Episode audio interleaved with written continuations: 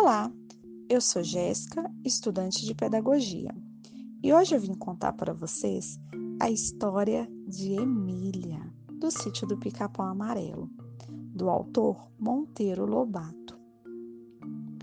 Numa casinha branca, lá no sítio do Pica-Pau Amarelo, mora a tia Anastácia, negra de estimação, que carregou o narizinho desde pequenina.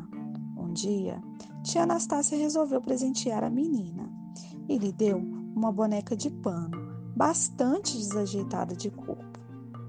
Emília foi feita por tia Anastácia, com olhos de retroço preto e sobrancelhas tão lá em cima que é ver uma bruxa. Apesar disso, Narizinho gosta muito dela.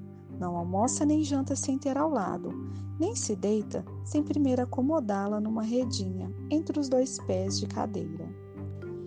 A boneca era muda e Narizinho sonhava em vê-la falar, em ouvi-la e poder brincar. Então, Narizinho chamou o doutor Caramujo, que inventou uma pílula para que ela pudesse falar. Emília engoliu a pílula, muito bem engolida, e começou a falar no mesmo instante. A primeira coisa que disse foi: Estou com um horrível gosto de sapo na boca. E falou, e falou, e falou mais de uma hora sem parar. Falou tanto que, narizinha atordoada, disse ao doutor que era melhor fazê-la vomitar aquela pílula engolir outra mais fraca.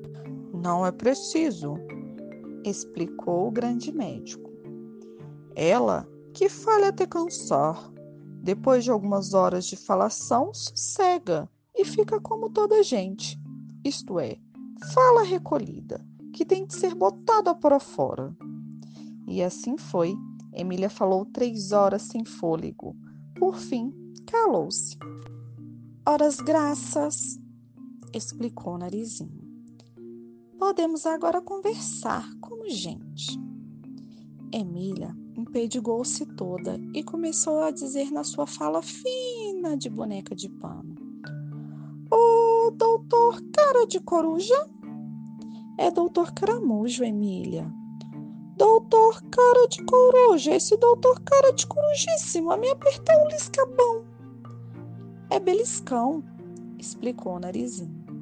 A menina viu que a fala de Emília ainda não estava bem ajustada, coisa que só o tempo poderia conseguir.